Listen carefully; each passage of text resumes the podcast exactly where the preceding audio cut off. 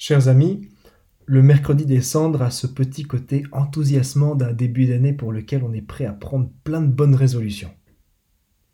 Pour accompagner cette énergie positive, l'Église donne trois grands axes de pénitence que sont l'aumône, la prière et le jeûne.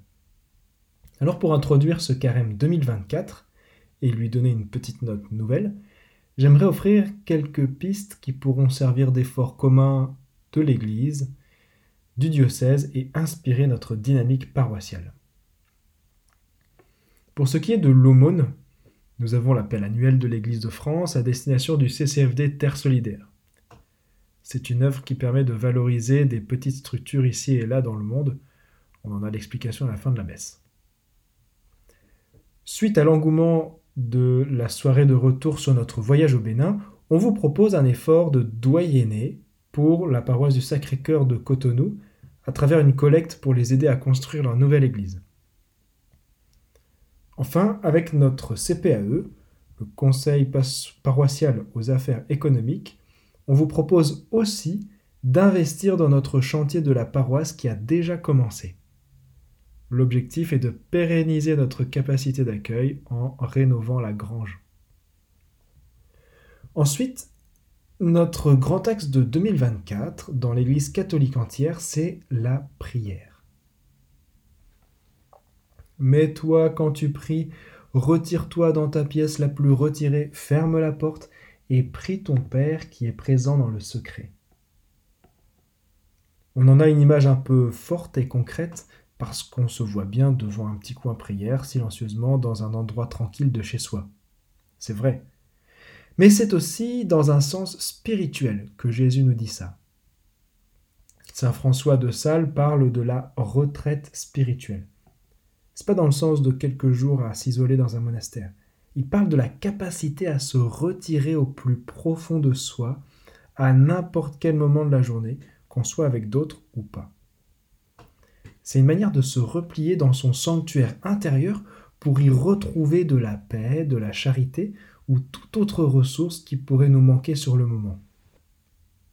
Cet exercice spirituel est à la portée de tous, mais il est très méconnu et demande un peu de travail.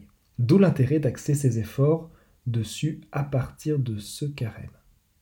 Le but est de partir à la découverte de la vie spirituelle, de voir qu'on a tous une cathédrale intérieure aux nombreux trésors, d'explorer ses ressources pour puiser le meilleur de la présence de Dieu au fond de soi.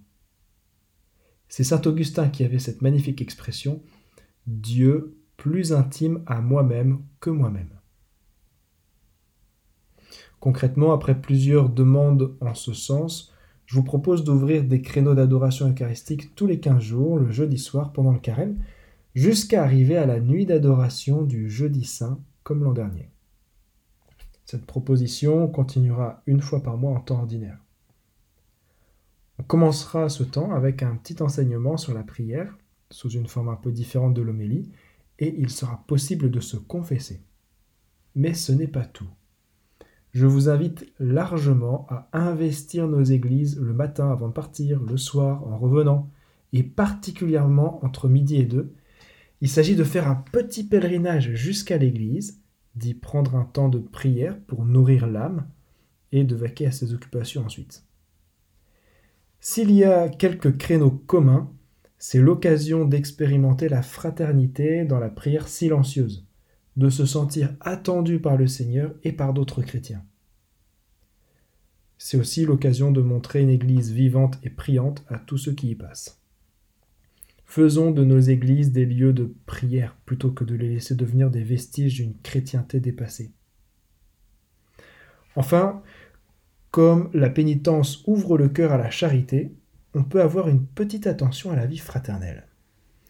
L'UAP nous offre plusieurs occasions d'aller à la rencontre de personnes qu'on connaît moins, à travers une soupe à partager à la fin de cette messe, et des moments de convivialité après les messes du samedi soir et du dimanche matin. Nous aurons aussi la joie d'accueillir le témoignage poignant d'une famille du Moyen-Orient.